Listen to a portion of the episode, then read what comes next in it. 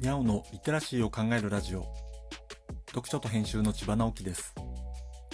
このチャンネルでは読書と IT 時代の読み書きそろばんを中心に様々な話をしています。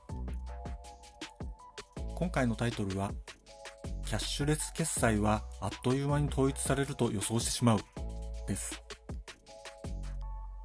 キャッシュレス生活していますか？僕はこの2年ほどお財布から現金を出すというのは半年に1回くらいになっています。でもそれだけキャッシュレスが普及しているからというわけではありません。キャッシュレス決済ができない場所には行かないだけです。おかげで随分無駄遣いが減りました。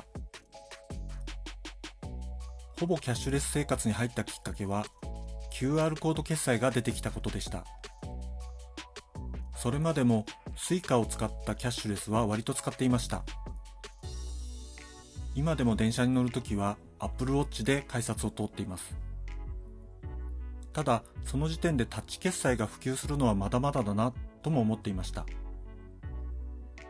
これは地方都市に住んでいるから思ったことで、Suica で電車に乗るのが当たり前の首都圏の人にはなかなか理解されないものでした。今でもそうですが、一部の都市圏を除いて交通機関でタッチ決済は使えないので、いくらコンビニなどが Suica 決済に対応したところで使う人は増えないのです。まあ、地方では電車自体乗らない人も多いですからね。でも QR コード決済はそこそこ普及すると思いました。なぜならお店の側がキャッシュレス決済に対応するためのコストが劇的に安いからです。決済事業者に登録してお店に QR コードを置くだけで対応できるのです。決済事業者の営業構成で登録自体もこれまでとは比べ物にならないくらい簡単でした。まあ、これも地域によって差があると思いますが、今はかなりの田舎に行っても QR コード決済に対応しているお店があります。決済額の小さいお店でも導入できますからね。こんなことができるのも誰もがスマホを持っているからです。スマホのカメラさえあれば決済システムを作ることができるということが実証されました。では、タッチ決済がダメなのかというと、そんなことはなくて、利便性ではタッチの方がずっと便利です。なかなか普及しない原因は、決済端末のコストなのです。でもついこの間、Apple が Tap to Pay というものを発表しました。iPhone には Apple Pay という仕組みがあります。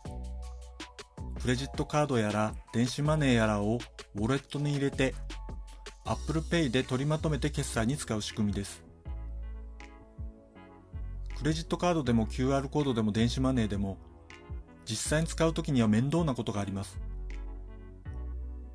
支払いの時にいちいち決済方法を指定しなければならないことです。